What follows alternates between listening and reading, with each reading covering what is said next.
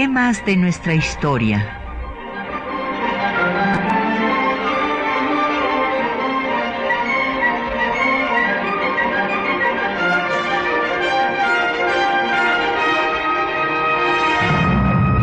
Un espacio que difunde el conocimiento del pasado para comprender nuestro presente. Programa a cargo de la maestra Patricia Galeana.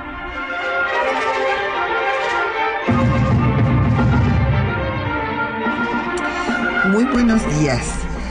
Pues eh, tenemos que del 6 al 15 de abril se llevaron a cabo dos célebres batallas en Celaya que fueron pues las que decidieron el rumbo de la Revolución Mexicana. Ahí, bueno, pues eh, va a ser derrotado Francisco Villa por Álvaro Obregón y bueno, pues con esto va a consolidarse ya el triunfo del constitucionalismo encabezado por Venustiano Carranza.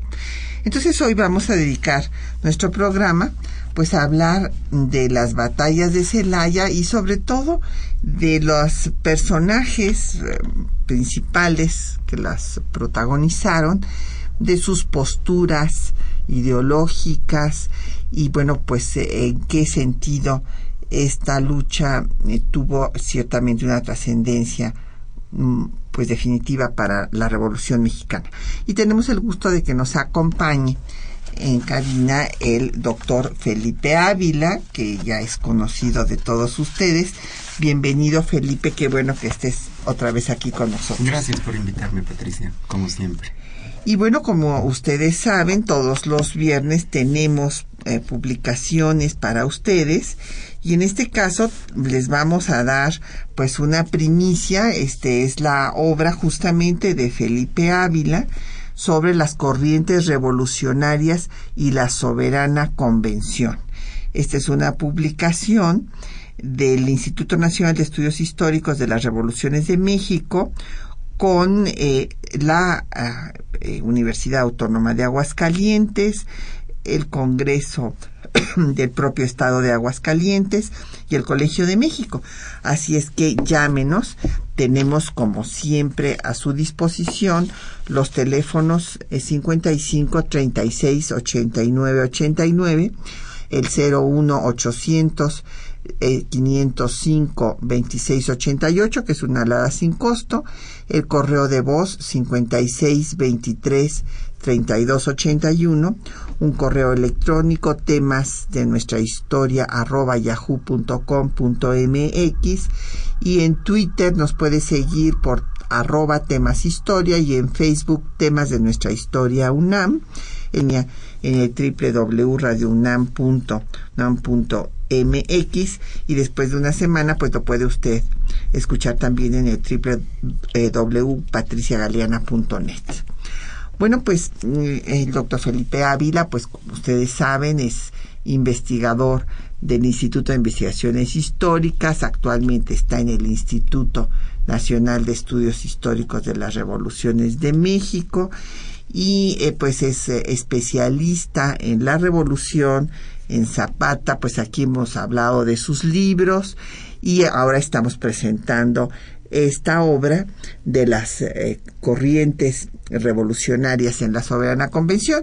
Y este tema pues es central para entender pues el conflicto que se da la guerra civil que se da de noviembre de 1914 a diciembre de 1915 que es cuando ya pues definitivamente triunfa el constitucionalismo y Carranza sobre los convencionistas. ¿Qué pasó? Pues eh, aquí, Felipe, tú lo refieres, las diferentes corrientes y el intento que se da en la convención para pues que no se fracturaran los revolucionarios. Los revolucionarios que habían tenido pues una unidad primero porque tenían un enemigo común. O sea, primero se unieron contra Porfirio Díaz y bueno, aunque eh, Zapata no colaboraba directamente con Madero, bueno, pues Zapata estaba también en contra de Díaz, como lo estuvo Madero, como lo estuvo Villa, Y cuando eh, Madero es sacrificado, pues entonces el nuevo enemigo común es Huerta. Y los antiguos maderistas, entre ellos Villa, pues se rebelan contra Huerta y se unen al plan de Guadalupe de Carranza, que justamente tiene por objetivo sacar al usurpador del poder. Los villistas también están en contra de Huerta y entonces eh, cuando este enemigo común sale de la escena al ser derrotado y se va del país, pues entonces viene la lucha por el poder. Y en la lucha por el poder, pues Villa y Zapata van a apoyar al gobierno emanado de la Convención de Aguascalientes y al eh, tener el liderazgo militar de la Convención Villa, pues eh, Obregón se eh, va con Carranza y entonces se enfrascan en esta guerra civil que dura de 14 a 15, en la cual finalmente van a triunfar los constitucionalistas. ¿Por qué? Porque pues son los más profesionales y los que tienen más recursos. Así es, Patricia, has hecho un muy buen resumen de los antecedentes que explican tanto la guerra civil como el resultado de esta confrontación entre las corrientes vencedoras sobre el huertismo. Eh, desde luego, su antecedente directo está en la ruptura de la convención, cuando la convención decide nombrar a un presidente de la República interino y este nombramiento recae en Eulalio Gutiérrez. Eh, Venustiano Carranza desconoce los acuerdos, eh, no reconoce la soberanía de la convención ni las facultades que tiene para nombrar presidente de la República, porque para él estaba muy claro que eso ya estaba establecido en el plan de Guadalupe. Él era el que debía ocupar la presidencia interina de la República cuando derrotaran a Huerta. Eh, llama entonces a todos sus delegados a que rompan con la convención, eh, reagrupa sus fuerzas y Álvaro Obregón, que había tenido un papel muy importante ah, en el seno de la Asamblea Revolucionaria, ante la disyuntiva de quedarse en la convención y eh, aceptar el liderazgo de Francisco Villa, que era pues uno de sus enemigos naturales, eran las dos grandes estrellas militares del constitucionalismo, eran ya desde esos momentos eh, Francisco Villa y Álvaro Obregón, y había una marcada rivalidad entre ellos. Eh, ante esa perspectiva de quedarse con la convención y aceptar eh, la jefatura militar de, Francisco Villa, pues Álvaro Obregón prefiere regresar con el primer jefe. va a, Veracruz, a donde se había refugiado el, primer jefe Venustiano Carranza. Eh, le ofrece nuevamente sus servicios y eh, Venustiano Carranza eh, también con la sagacidad política que lo caracterizaba se da cuenta de que necesita Obregón para derrotar a Villa, que, sin, sin Obregón va a ser prácticamente imposible derrotar a Francisco Villa. lo nombra entonces en diciembre de 1914 eh, jefe del ejército de operaciones y eh, le da la encomienda de enfrentarse y de derrotar a Francisco Villa. La convención, mientras tanto, avanza hasta la Ciudad de México, instala al gobierno convencionista en Palacio Nacional, se da el famosísimo pacto de Xochimilco entre Villa y Zapata el 4 de diciembre de 1914 y dos días después, el 6 de diciembre, hacen su entrada triunfal los ejércitos de Villa y de Zapata a la Ciudad de México en un gran acontecimiento que impresiona a la población capitalina eh, parece que la unidad entre la revolución villista y la zapatista es un hecho. Eh, en el pacto de Xochimilco se comprometen a enfrentar conjuntamente a Villa, queda en apoyar con armamento militar y con municiones al ejército zapatista, que era muy débil en términos militares. Y cuando parece que todo está a favor de la convención, que parece que tienen más eh, hombres en armas, más poderío militar, eh, que controlan regiones estratégicas y que Zapata está arrinconado en Veracruz. Eh, cuando Carranza. Perdón, Carranza, sí. sí. Está arrinconado en Veracruz. Eh, Felipe Ángeles le propone a Francisco Villa darle la puntilla a Carranza, atacar con la división del norte el puerto de Veracruz y echarlo al mar. Y sin embargo, los acontecimientos se modifican sustancialmente en, unas cuantas semanas. Y ese escenario aparentemente favorable a la convención eh, se convierte en un equilibrio de fuerzas y, eh, como bien has señalado, eh, donde se decide la revolución es en los campos de batalla del Bajío, en el enfrentamiento militar entre, entre Villa y Obregón.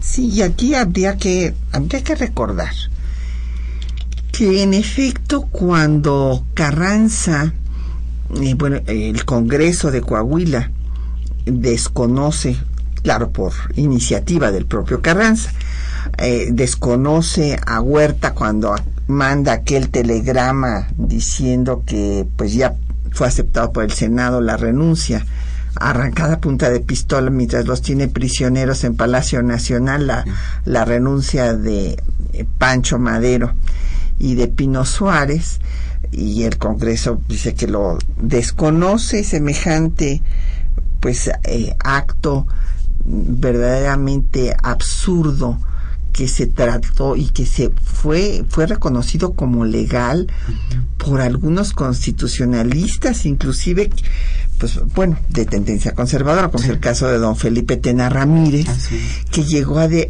bueno escribió en este libro que pues ha, sido libro de cabecera de varias generaciones, las leyes fundamentales de México, digo que había sido un acto legal.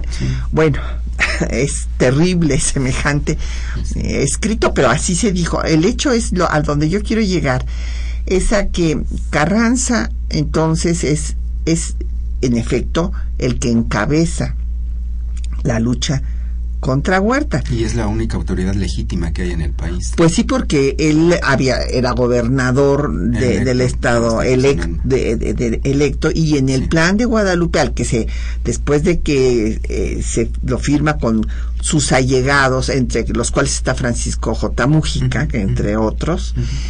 Eh, se van a unir después eh, los sonorenses y los de Chihuahua. y demás y entonces bueno sí en efecto como tú dices tiene esa legitimidad de origen y él eh, convoca a una junta primero de, de, revolucionarios aquí en la Ciudad de México. La convención se reúne primero aquí, como seguramente nuestros radioescuchas tienen presente.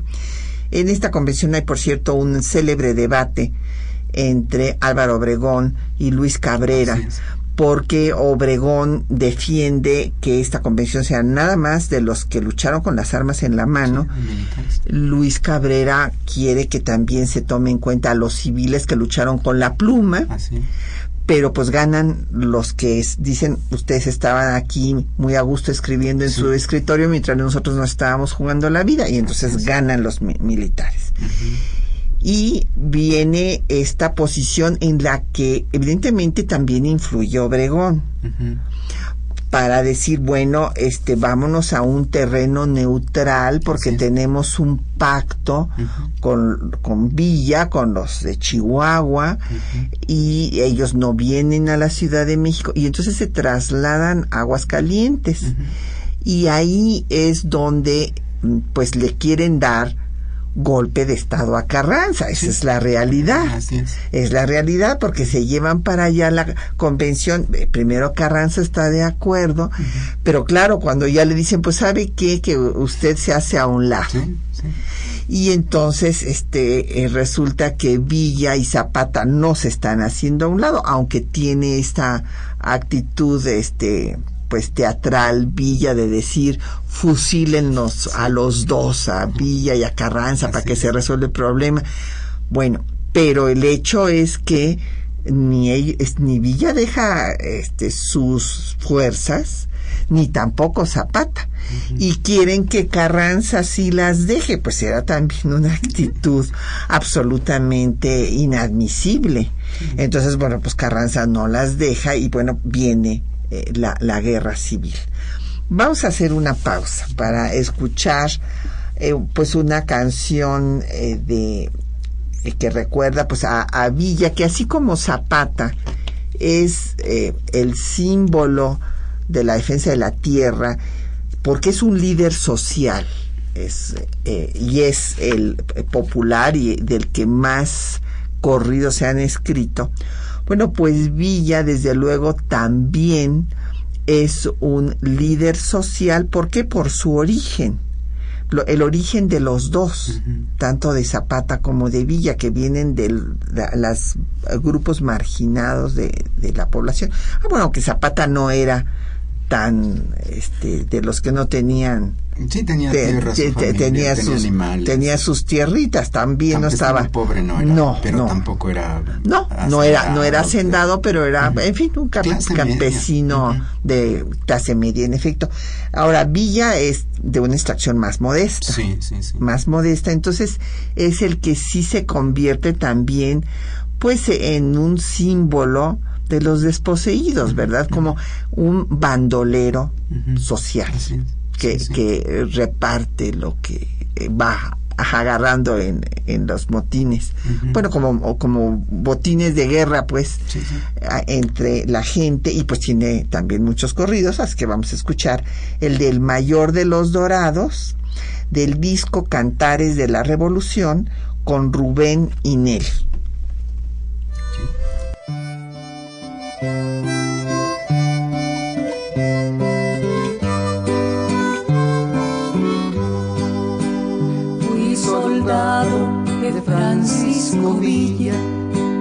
De aquel hombre de fama mundial, que aunque estuvo sentado en la silla, no envidiaba la presidencial. Ahora vivo allá por la orilla, recordando a aquel hombre inmortal.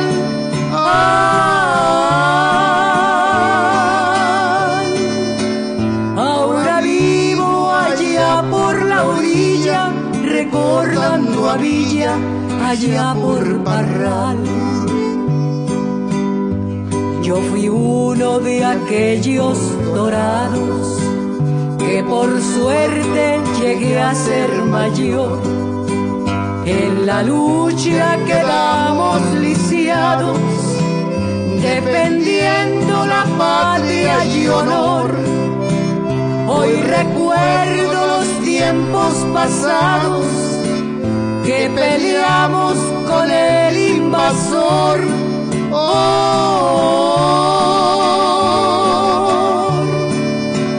Hoy recuerdo los tiempos pasados de aquellos dorados que yo fui mayor.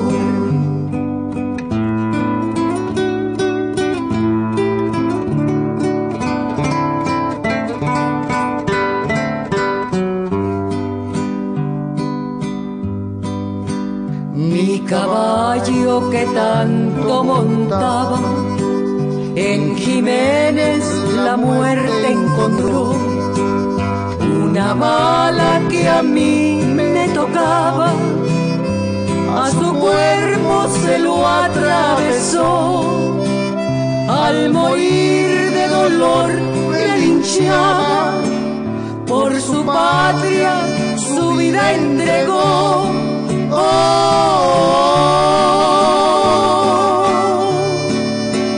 al morir de dolor relinchaba como le lloraba cuando él se murió. Pancho Villa lo llevo grabado en mi mente y en mi corazón, aunque a veces Bueno, pues nos han llegado muchos comentarios, preguntas. Don David Tesosomoc, le agradecemos mucho por su felicitación. Dice que qué hubiera pasado si Villa hubiera asesinado a Obregón y que fueron dos veces las que Villa había mandado fusilar a Obregón. No, una vez, este, claro, este, hubo esta posibilidad, pero bueno, pues el asunto es que era difícil que, que Villa le ganara a Obregón, la verdad. Obregón, como bien nos dice don José Alfredo Cid en un tuit, que es, era el, bueno, fue, murió siendo, bueno, cuando lo mataron, pues ahí sí perdió, evidentemente, pero Obregón fue el único eh, militar invicto de la Revolución Mexicana, nunca fue derrotado. Nunca, nunca. Pero entonces esto de que, pues, que hubiera pasado si hubieran asesinado a Obregón y No, cuando pues la estuvo a sido punto, diferente, pero... obviamente todas estas cosas pues cambiarían cada Y- cada hecho cambia Y sí, y sí, historia. estu- sí, sí estuvo a punto de fusilarlo en la segunda visita que hizo a Chihuahua, Obregón, antes de que eh, se reuniera la convención, eh, cuando ya estaba la ruptura entre Obregón y Carranza. Eh, Obregón fue hasta Chihuahua dos veces a tratar de hacer las paces con, con Francisco Villa y llegaron a acuerdos, acuerdos que redactaron ellos dos y que se los enviaron a Venustiano Carranza, en donde le proponían básicamente lo mismo que, en la convención, que tomara la presidencia interina, que convocara elecciones, que permitiera la celebración de la, de la Asamblea Revolucionaria y que ahí se eh, formulara el programa de gobierno. Eh, pero sin embargo, en la segunda visita que hace Villa, que hace, perdón, eh, Obregón a Villa, en Chihuahua, eh, se encuentra con un Villa furioso porque Villa se dio cuenta de que Obregón iba a tratar de enemistarlo con algunos de sus generales, que se reunía eh, en secreto con ellos eh, y que los conminaba a abandonar a Villa. Entonces eh, se dio cuenta Villa de, de esta traición, de este doble juego que traía Obregón, y sí lo quería fusilar. Y a Obregón lo salvaba, por un lado, su sangre fría, que, que encaró a Villa y lo desarmó, la, actitud de Obregón de tranquilidad, de decir, bueno, pues me haces un favor si me matas, porque no soy importante y si me matas me vas a ser importante. Eso desarmó la furia de, de Villa y además eh, también la intervención de Felipe Ángeles, de Raúl Madero, de la propia Luz Corral, la esposa eh, oficial de Francisco Villa en esos momentos, que también convencieron al centauro de que era muy inconveniente y perjudicial asesinar a Obregón y por eso fue que, que lo perdonó. Así, sí, hay que recordar que tuvo eh, por lo menos cuatro esposas que se conozcan, pero muchísimas. Era de lo más mujeriego y lo que sí es, es un hecho eh, referido por muchas fuentes es que él y sus dorados pues eran unos violadores terribles que llegaban a todas las poblaciones y, y las mujeres pues si no las escondían debajo de la tierra eran violadas por los villistas. Uh -huh. Y este, bueno, pues sí, en efecto, no, finalmente no, no asesinó. Y cada uno de estos hechos decíamos, bueno, pues qué hubiera pasado, pues otras, evidentemente habrían sido una eh, cuestión muy, muy difícil para Carranza, a lo mejor González hubiera tenido entonces la jefatura del ejército constitucionalista, pero bueno, eh, nosotros vamos a, hablamos de lo que pasó, no de lo que podría haber pasado y que no, no sucedió. Don Jesús Ríos eh, dice que qué fue lo que definió el sentido final de la batalla de Celaya, número de combatientes, abastecimiento, estrategia militar. Bueno, don Jesús, primero que nada es que eh, Villa, y aquí creo que pues es natural, o sea, Villa no era una persona que hubiera tenido ningún tipo de escuela, era pues un rebelde en todos aspectos, o sea, es cierto que eh, pues había herido a este hacendado que, que, quería violar a su hermana. Y de ahí se cambió su nombre, ¿verdad? Ya sabemos que su nombre original era Dorotea Arango, hay las dos versiones de que si tomó el nombre de su abuelo, que este ya que su padre era hijo natural de él y se apidaba Villa, o que si era otro bandolero que había muerto y del cual tomó su nombre, pues justamente porque andaba huyendo y a, de ahí en adelante pues sí era a, al único que, que siempre quiso fue a Madero. Madero le cayó muy bien, ¿no? Hicieron una, una buena relación ahí, lo, lo admiraba, lo quería. Él advirtió sobre la traición de Huerta, pues no, eh, si le hubieran caso, hecho caso también como nos pregunta, eh, escucha, pues otra habría sido la historia, evidentemente, la disciplina no, eh, este, oponía a la autoridad, en realidad, por, por principio, y no le hizo caso a Felipe Ángeles que le dijo que no era conveniente dividir a las fuerzas de la convención pero él quería mantener su control en el norte, en Chihuahua, y que Zapata fuera el que tuviera raya a Obregón, pero pues Zapata no tenía suficientes fuerzas para tener a raya a Obregón, y desde el punto de vista estratégico fue un grave error dividir a las fuerzas de la convención. Eh, Ángeles también quería que no se hicieran este frente a las fuerzas obregonistas en Celaya y bueno, pues evidentemente, eh, como nos decía nuestro radio escucha, si le hubiera hecho caso a Felipe Ángeles, pues a lo mejor no lo derrotan en Celaya. Sí, eh, ha sido una discusión muy fuerte desde hace prácticamente 100 años eh, esto de los estos dos errores que, mencionas de, de Francisco Villa. y sin embargo, fíjate que yo, yo creo que Villa a su manera tenía sus razones y entendía las cosas de una manera diferente a Felipe Ángeles. Eh, Villa eh, acostumbraba antes de una batalla importante reunirse con sus generales y escuchar sus puntos de vista. Era un hombre inteligente. una inteligencia natural.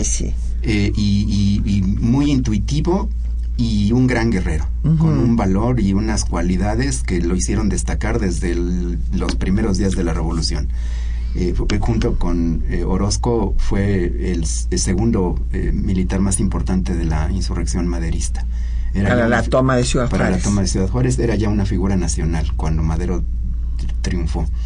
Eh, desde luego él tomaba la última decisión, pero, pero sí escuchaba a sus generales y sí escuchó a Felipe Ángeles y eran muy de peso las razones de Felipe Ángeles porque Felipe Ángeles sí era un militar de carrera, de, formado. de lo mejor del colegio militar, eh, del viejo colegio militar porfirista. Eh, tenía una visión estratégica y una preparación académica también notable. Había estudiado en Francia, en los mejores colegios. Eh, en fin. pero cuando Villa decide no atacar a Carranza en Veracruz, yo creo que porque su base de operaciones seguía siendo Chihuahua y La Laguna. Y un movimiento de Pablo González, que estaba en Monterrey hacia Torreón, lo puso en alerta y Raúl Madero, que estaba en Torreón, le pidió auxilio urgente a Francisco Villa porque eh, pensaba que Pablo González, iba a tomar Torreón y que él iba a romper la base de operaciones a Francisco Villa. Eh, y entonces Villa se tiene que regresar apresuradamente a, impedir ese peligro. La, otra, la otra razón de, fondo, y creo que apenas hasta en los últimos años se ha, estado eh, haciendo una nueva historiografía, es que eh, Villa veía la batalla contra el constitucionalismo como una batalla nacional en varios frentes. Un frente, desde luego, iba a ser el del Bajío, con Obregón contra él mismo, pero también veía como muy importante el frente de Jalisco, en donde estaban estacionadas fuertes tropas al mando de, de Murguía y de Diegues, y también veía muy importante controlar Monterrey y Tamaulipas, en donde estaba Pablo González, y veía también muy importante establecer otro frente en Tampico, en, en, la, en la, zona de las Huastecas, donde estaba eh, la, región petrolera. Eh, veía por, por, lo menos estos cuatro grandes frentes nacionales, en donde había muy poderosas fuerzas de, del constitucionalismo y en donde estaban algunos de los principales recursos económicos de, Carranza. Entonces quería acabar al mismo tiempo con estos cuatro frentes y apoderarse de los recursos porque además el dinero de Villa ya se estaba agotando y no tenía eh, parque ni armamento suficiente para enfrentar una batalla nacional contra un enemigo de esta envergadura como era el constitucionalismo. Entonces, yo creo que fue eso lo que, lo que decidió a, a Villa. irse al norte. De irse al norte y de dividir a la, a la, a la división del norte. Ángeles le decía, no, es que la cabeza de nuestro enemigo es Carranza, hay que acabar con la cabeza y ya después, con las otras partes. Villa no lo vio así, ¿eh? Villa pensó que eran cuatro frentes importantes y que eso era lo que había que atender. Y además yo creo que también Villa subestimó a Álvaro Obregón. Pensó que Obregón no era un militar muy capaz, que con una poca fuerza, eh, con 11.000 hombres, que fue los que juntó para las batallas de Celaya, la primera batalla de Celaya, podía acabar con Álvaro Obregón, que tenía un ejército más o menos eh, de este número, eran entre 11.000 y 12.000 combatientes de uno y otro bando, tenía más eh, artillería, más cañones Francisco Villa, pero Obregón tenía más ametralladoras. Y la verdad es que en las batallas de Celaya, lo vamos a ver con más detalle en unos momentos, Obregón demostró ser un mejor militar y un mejor estratega, eh, que planeaba mejor sus batallas, que estudiaba el campo geográfico en donde iban a tener lugar, que sabía dónde poner a su, a su artillería, dónde colocar a, su, a sus tropas de reserva y, hizo una guerra defensiva que supo explotar las debilidades de, Francisco Villa, que era alguien que, no sabía defenderse, que sabía atacar, que siempre había ganado sus, sus batallas así, atacando a la ofensiva. Y Obregón demostró que tener paciencia, que esperar el momento en que se agotara eh, la fuerza de su enemigo eh, y encontrar el momento preciso de iniciar el contraataque le funcionó de maravilla, demostró ser un gran genio militar. Así es, pues aquí ya se contestaron todas las preguntas de don Jesús Ríos, que eran precisamente esas, número de combatientes y estrategia militar. Ahora hagamos una pausa para escuchar justamente el parte que va a dar Obregón sobre estas batallas. Las batallas de Celaya fueron una serie de encuentros militares entre el ejército constitucionalista y las fuerzas villistas del 6 al 15 de abril de 1915 en Celaya, Guanajuato. En su parte oficial de la batalla, el general Álvaro Obregón informaba al primer jefe de la revolución las actividades del 6 al 7 de abril de 1915. Escuchemos. Tengo el honor de informar a usted que en cumplimiento de sus superiores órdenes, el ejército de operaciones que me honro en comandar hizo su salida de la Ciudad de México para emprender la campaña contra los reaccionarios en el centro y norte de la República, llegando a Celaya el día 4 de abril. Al siguiente día, tuve conocimiento de que una columna enemiga, mandada por Francisco Villa, emprendía un avance al sur de Irapuato, aproximándose a nuestra vanguardia. Ordené que si la columna enemiga era poderosa, no presentara combate y retrocediera, hasta incorporarse a Celaya, donde yo me encontraba con el grueso del ejército. Salí personalmente a las 12 a.m. para dar auxilio al general Fortunato Maicot y darme cuenta aproximada del efectivo del enemigo. Empezamos a encontrar nuestras fuerzas de caballería de la vanguardia batiéndose en retirada. Hice entonces avanzar más el tren, ordenando al maquinista que diera algunos pitazos para denunciar nuestra presencia al enemigo. El enemigo, al darse cuenta de la llegada de nuestro tren, abandonó las posiciones que tenía y se abalanzó sobre nosotros, permitiendo así que las fuerzas sitiadas salieran y empezaran a batirse en retirada. El combate se había generalizado por todo el frente, haciéndose cada vez más reñido, especialmente en el arma de artillería. Así se prolongó la lucha durante toda la tarde y la noche, sin que lograra el enemigo desalojar de su puesto a uno solo de nuestros soldados. Cuando amaneció, podía verse el campo literalmente sembrado de cadáveres. Sin embargo, el enemigo, con nuevos bríos, emprendió una serie de cargas de caballería sin dar tregua a nuestros soldados, que continuaban inquebrantables en sus posiciones. El espectáculo era doloroso y desesperante. Nuestros heroicos soldados exponían la suerte para ir en busca de cartuchos, agotados por el incesante fuego que habían tenido que contrarrestar. Inmediatamente di órdenes a los miembros de mi Estado Mayor para que se hiciera llegar parque del depósito de reserva. Pedí enseguida un trompeta, habiéndoseme proporcionado uno del noveno batallón, Jesús Martínez, que solo cuenta diez años de edad, único que pudo conseguirse en aquellos momentos, y con él me trasladé a las posiciones de defensa y ordené al trompeta que tocara Diana desorientando con ello al enemigo que contuvo su avance y empezó a tomar precaución. Obedecía a un plan estratégico para hacerlos acercar a nuestra línea, la que conceptuaban quizá más fuerte.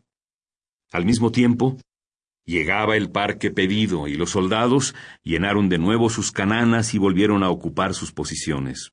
Esos movimientos eran el comienzo de nuestra ofensiva, lo cual hizo que el enemigo empezara a batirse desesperadamente en retirada, y si en esta vez logró salvar su artillería, fue debido al desconocimiento por parte de nuestros jefes del terreno en que hicieron la persecución.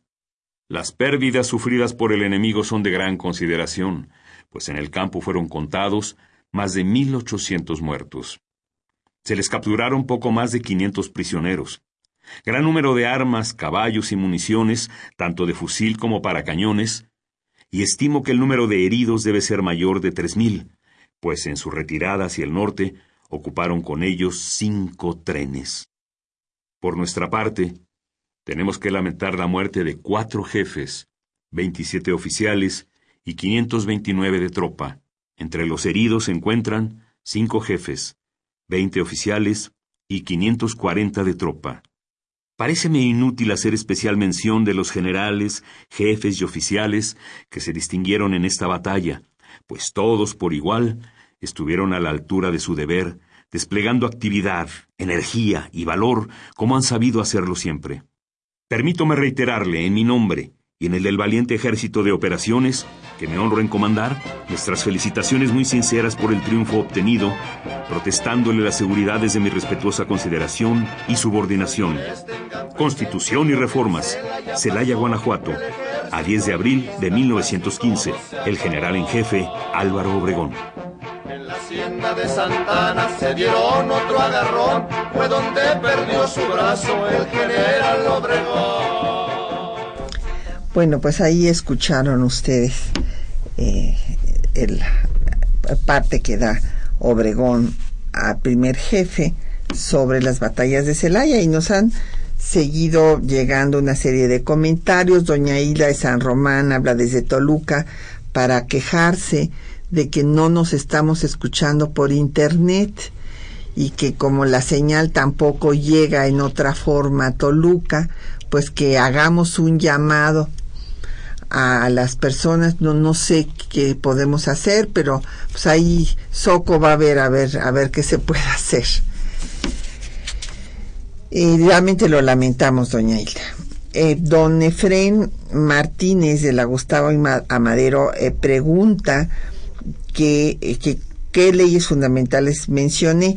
Ah, bueno, es una obra de un maestro de la Facultad de Derecho, eh, célebre Felipe Tena Ramírez y la obra se llama Leyes Fundamentales de México. Es una obra muy importante, eh, se las recomiendo, pero claro, tiene pues ciertas conclusiones con las que pues no necesariamente yo en lo particular no estoy de acuerdo con esto de eh, por ejemplo señalar que había sido legal lo que hizo Huerta por esta farsa que hicieron en el Senado de que eh, pues les lleva la renuncia y entonces 45 minutos está Lascurain y luego renuncia para dejar a Huerta. Bueno, pues esto, este, esto no, desde mi punto de vista no tiene ninguna legalidad, es una farsa más bien. Y don Mauricio Méndez de Álvaro Obregón pregunta que a qué grupo pertenecía Eulalio Gutiérrez. Bueno, Eulalio, eh, Eulalio Gutiérrez había sido constitucionalista y, realmente lo eligen presidente provisional de la convención por una estrategia de Obregón. Así es. Sí, evidentemente eh, tiene razón eh, quien nos pregunta esto. Eulalio Gutiérrez no era uno de los personajes centrales de la convención el candidato del constitucionalismo para ser presidente interino de la República por la convención era Antonio, Antonio I. Villarreal. Eh, la mayoría de los delegados constitucionalistas estaban de acuerdo en impulsar a, Villarreal, incluso a Obregón, eh, y era prácticamente un, eh, un hecho que, Villarreal iba a ser elegido presidente. Tan era un hecho que él incluso pidió permiso a la convención para ir a su hotel a cambiarse y ponerse el, el smoking y la banda presidencial para asumir como presidente. Estaba cantada su victoria. Y fue una enorme sorpresa que cuando regresa, pues resulta que la convención ya había elegido a Eulalio Gutiérrez, porque los zapatistas vetaron a Villarreal. Y entonces fue cuando Obregón, propone ya de media hora, perdida, ¿no? sí, en media hora construye esta candidatura, se lo saca de la manga prácticamente.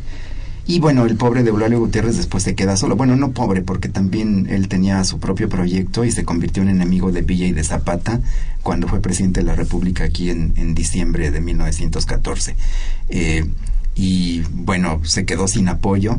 ¿Y por qué lo vetan? Ese es un tema interesante porque Antonio ahí Villarreal tenía toda una trayectoria, o sea, había eh, desde el círculo eh, Ponciano Arriaga, el Partido Liberal, que pues son los que inician la lucha contra la dictadura porfirista. ¿Cuál es la razón del veto de El- los zapatistas? El veto de los zapatistas fue porque ya cuando Huerta renunció, que llegan los constitucionalistas a la Ciudad de México, eh, Venustiano Carranza manda una comisión de, de, eh, ideólogos agraristas de, de su corriente a platicar con Zapata. Manda a Juan Sarabia y a Antonio I. Villarreal en esa comisión y tienen un desencuentro con Zapata, pero más que con Zapata, con, eh, con el que era entonces su, su principal asesor, Manuel Palafox. Eh, hay un enfrentamiento, un- una disputa verbal muy fuerte entre los agraristas del constitucionalismo eh, y los ideólogos zapatistas. Y el problema real es que cuando los los perdón los carrancistas le mandan un informe a Venustiano Carranza de cómo han sido las pláticas se expresan muy despectivamente de los zapatistas Eh, y, y esas comunicaciones las interceptan los zapatistas y se dan cuenta cómo Villarreal entonces eso no se los perdona y por eso Lo. Zapata les da órdenes a sus delegados de que cualquiera menos Villarreal. Y, y Obregón no lo sabía. Por eso es que cuando se presenta su candidatura les pregunta, le pregunta a Paulino Martínez, al jefe de la delegación zapatista en la convención, si están de acuerdo con esa terna que están proponiendo y los zapatistas le dicen con dos sí, con uno no, Villarreal no pasa. Y entonces eh, Obregón se ve obligado a construir una nueva candidatura y ahí es donde sale Eulalio Gutiérrez. Pero bueno, eh, Obregón, este, pues ahí eh, eh, tenía un gran, no solamente era gran estratega militar, sino sentido político. Claro. Ah, porque aquí don José Alfredo Cid eh, eh, nos mandó otro tuit señalando que tuvo cálculo político para inclinarse eh, con, por el constitucionalismo, olvidando su compromiso con Villa. No, no es que lo olvidara. Eh, aquí eh, lo que pasa es que él, al contrario, él no olvidó el compromiso con Villa, tan no lo olvidó que fue una pieza fundamental para que la convención se trasladara de la Ciudad de México a Aguascalientes. Ahí él cumplió con el compromiso con Villa en el Así Pacto de Torreón, pero después resulta que, bueno, ya eh, el doctor Ávila nos explica este veto de los zapatistas a Villarreal, entonces, pues eh, ante esa situación se saca de la manga la propuesta de Eulalio Gutiérrez, pero luego Eulalio Gutiérrez, en lugar de poner a Obregón al frente de los ejércitos de la convención, que ahí también eso es, bueno, cada punto, pues eh, claro, si hubiera sido de otra forma, pues otra hubiera sido la historia. Claro, sí. Si ahí hubiera habido, en fin, o- otra situación, pero Gutiérrez sabía que si ponía Obregón, pues los villistas y los zapatistas Claro. no iban a estar de acuerdo. Pero entonces quedó a dos fuegos. Eulalio Gutiérrez y finalmente acabó yéndose. Así es. Y en este caso, eh, sí, José Alfredo sí, que no es que Obregón olvidara su compromiso con Villa, porque al contrario fue él el que influyó para que la convención se fuera a Aguascalientes para cumplir el compromiso con Villa. Y, si después se sigue con Carranza es porque pues Eulalio Gutiérrez dándole el mando a Villa pues deja a Obregón eh, en un lugar inferior al de Villa y eso no lo puede admitir Obregón. Eh, y bueno, pues eh, vamos a, hacer una pausa porque creo que nos vaya a dar tiempo de contestar, espero que sí, toda la cantidad de preguntas. vamos a escuchar ahora un corrido de Samuel Lozano sobre los combates de, de Celaya con los hermanos Sáizar.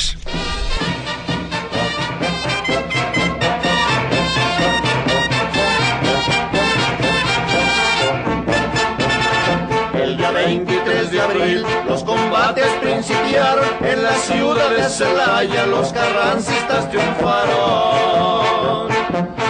Número de tropas que traía Álvaro Obregón fueron las que resguardaron por todita la estación. Los carrancistas adentro, los villistas les cayeron, les empiezan a hacer fuego y los de adentro corrieron.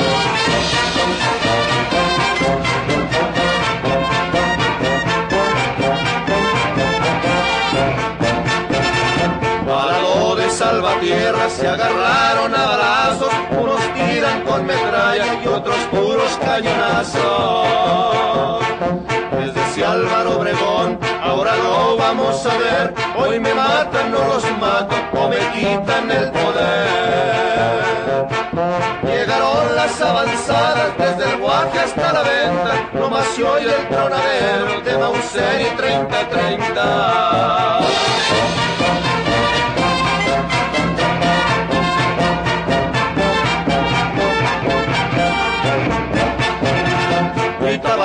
Carrancistas, ahora de aquí no salemos, pues si llegan los villistas, aquí nos acabaremos. Obregón decía a los yaquis, no tengan miedo que mueran, muchachos les aseguro que reviven en su tierra. Contestó un soldado yaqui, no es cierto mi general, le escribió a mi hermano muerto y no me ha vuelto a contestar.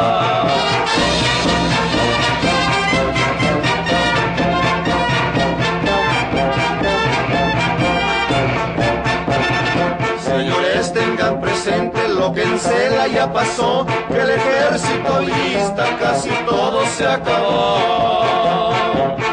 En la hacienda de Santana se dieron otro agarrón, fue donde perdió su brazo el general Obregón. Ya con esta me despido relatando esta batalla, que les cante a mis amigos los combates de Celaya.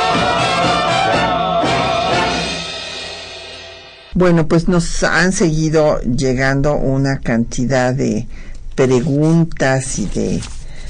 En fin, es, natural que, que haya esta respuesta ante los líderes sociales, evidentemente, además eh, surgidos de, de, del pueblo y que pues lograron llegar a tener un papel pues tan importante en la historia de México.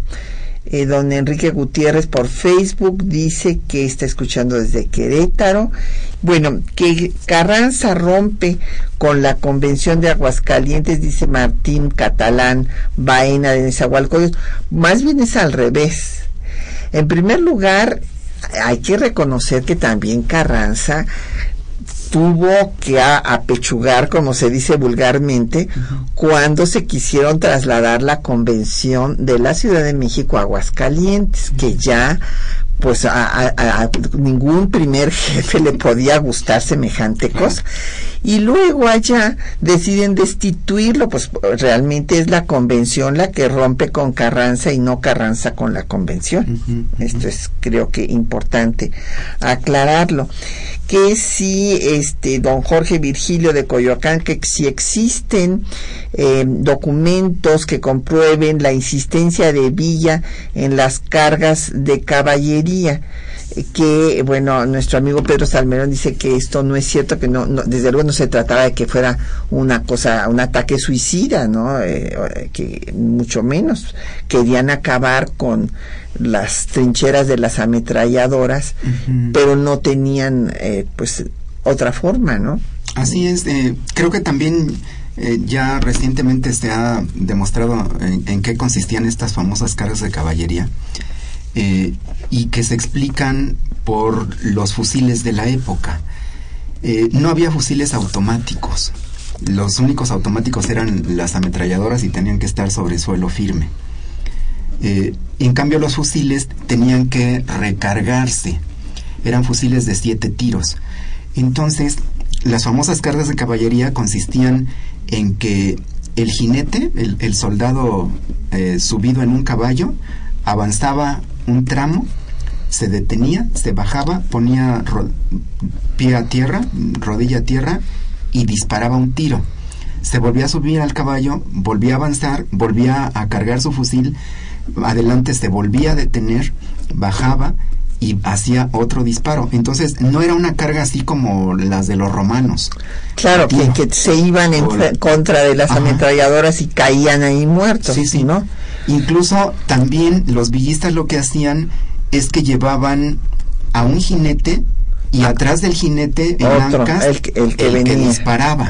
Entonces también lo detenían, se bajaba y se volvía a subir y avanzaban otro. Esas son las cargas de caballería. Y se ha demostrado también que pues que Villa no era suicida ni, ni tonto. No, claro. No, no, si después de dos intentos se daba cuenta de que eso no funcionaba, no iba a ser 70, porque se dice que hubo 40 cargas en, las en la primera batalla de Celaya y 30 más en la segunda. Pues tendría que haber estado fuera de sus cabales para ser hecho. Claro. E, era un suicidio colectivo si hubiera hecho eso. Entonces, no fue así. Era choque de infantería contra infantería. Lo que pasa es que sí es cierto que Obregón era un maestro de la defensa y Villa era un genio del ataque. Y en esa eh, lucha de titanes, porque fue una verdadera lucha de titanes, pues Obregón demostró ser más diestro, más capaz, tener más sangre fría y saber explotar las debilidades del enemigo. Y dejó que Villa se desgastara. Y yo creo que también el otro factor clave es que Obregón sí tenía tropas de reserva y Villa no y fueron las tropas de reserva de Oregón, la caballería, que la supo esconder muy bien en las dos batallas. En la primera batalla a la caballería la tenía dentro de la ciudad de Celaya y en la segunda batalla de Celaya colocó a la caballería en un bosque en Apaseo el Grande, como a siete kilómetros de la ciudad.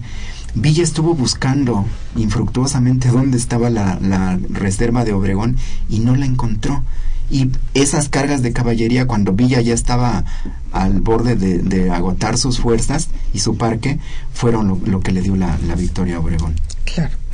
Bueno, aquí don José Alfredo sí eh, pregunta que si eh, pues eh, fue un error no hacerle caso a Ángeles. Bueno, pues sí, ¿verdad? Evidentemente. don Alberto Huesca de Benito Juárez, que qué tan cierto es que mandó fusilar 90 mujeres. Eh, sí, mandó fusilar Villa a un grupo de mujeres, eh, yo no recuerdo si era 90. Eh, don Alberto, pero sí las mandó fusilar porque habían apoyado a los a los constitucionalistas. Y don Rafael Aranguren de la Miguel Hidalgo eh, dice que le gustaría que se reconociera que el único estadista del primer tercio del siglo XX fue Venustiano Carranza. Bueno, sí, evidentemente era un hombre de Estado, yo creo que tú estás de acuerdo. Totalmente de acuerdo. Sí, yo no tengo ningún inconveniente, a pesar de que como historiador mis simpatías están más del lado del zapatismo y del villismo, pero yo trato de ser objetivo y desde luego reconozco el mayor estadista de la Revolución Mexicana y de las siguientes décadas fue Venustiano Carranza, sin duda. Aquí don Manuel Pérez Morales de Miguel Hidalgo también eh, hace un comentario eh, desde su punto de vista Villa y Zapata tienen eh, principios éticos y más que Carranza y Pablo González bueno más bien es un comentario pregunta bueno, eh, don Manuel, ahí quiero decirle, pues eso de que principios éticos unos sí y otros no, no, no estaría yo de acuerdo. O, sea, eh, los dos estaban en una, los cuatro que usted menciona, pues estaban en una lucha encarnizada eh, por lo que pensaban y también por el poder político, o sea, porque si bien ni Zapata ni Villa dicen que aspiraban a ser presidentes de México, de todas maneras sí querían el poder para poner en práctica sus ideas, como también Carranza, que bueno, hay que recordar que Carranza había dado la ley del 6 de enero, la ley agraria, había dado, en fin, también una serie de, de leyes, y que Carranza fue el que hizo posible que se reuniera el Congreso Constituyente y que se estableciera en la Constitución pues artículos como el 27 y el 123 no no es poca cosa digo es este ciertamente un hecho fundamental en la historia de México ese justo eh, lo que ha normado la historia de México durante todo un siglo. Así es. Eh, Adolfo Juárez de Coyoacán dice que si los consideramos héroes a Obregón y a Carranza, ¿y por qué pelearon en contra de los intereses del pueblo? Pues don Adolfo, no pelearon, pelearon en contra de Villa y de Zapata, pero repito, pues Villa y Zapata querían que Carranza, que era el que había iniciado la lucha huerta, dejara, pero ellos no querían dejarlo ¿no? Entonces, eh, pues no eran los, los intereses del pueblo, eh, lo que pasa era, eran los líderes populares, que es otra cosa. Pero también eh, Carranza, pues no solo dio esta legislación e hizo posible que sería la reunión del Congreso Constituyente que incorporó esos artículos a la Constitución, sino que también Obregón fue el que apoyó a los más radicales constituyentes, los que inclusive fueron más allá del proyecto que había presentado Carranza. Entonces, bueno, aquí ahorita no estamos hablando de actos de heroísmo, simple y sencillamente, eh, pues son hechos. Yo no sé si tú quisieras comentar al respecto. Sí, muy rápido. Eh, yo creo que estos cuatro grandes personajes, los más importantes de la revolución, bueno, con Madero, que sería el quinto, Villa, Zapata, eh, Obregón y Carranza, yo creo que los cinco eran representantes de eh, el sentimiento popular. los cinco lucharon por ideales compartidos por el pueblo, representaban aspiraciones populares y estos cuatro eh, que siguieron después de que mataron a Madero eh, eran representantes populares y habían construido ejércitos populares y su propuesta era una propuesta revolucionaria. Quizá eh, Carranza sea el más moderado de los revolucionarios, pero que lo que hizo ayudó al triunfo de la revolución y a construir un México diferente, muy distinto al que existía con Porfirio Díaz, eso yo creo que es indudable. Entonces, mm, sí es cierto que Villa y Zapata son los más eh, auténticos representantes populares, eh, sin duda, y los más radicales. Pero eso no quiere decir que eh, Carranza y Obregón, que además fueron los que ganaron la revolución, hayan sido contrarios a los intereses del pueblo. Yo creo que eso, eso no es así.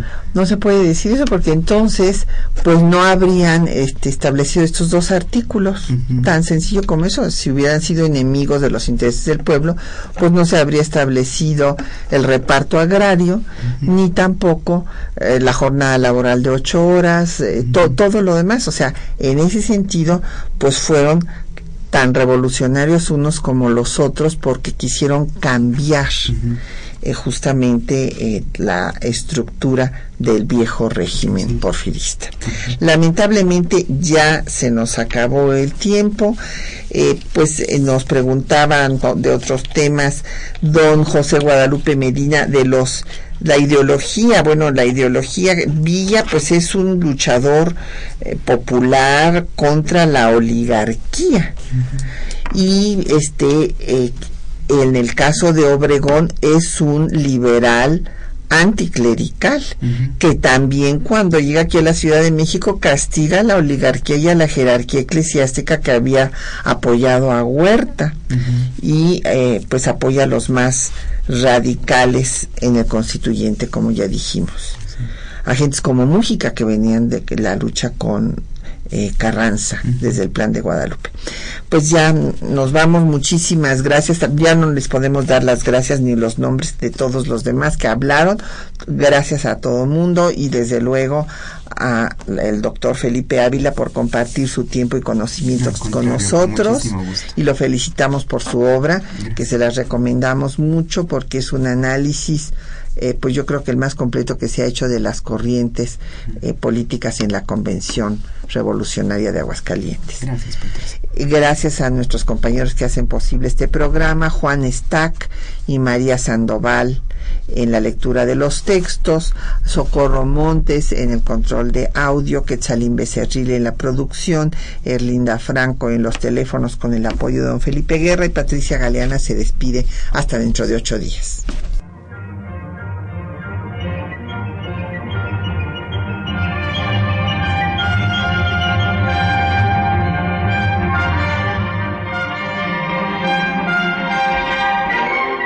Temas de nuestra historia.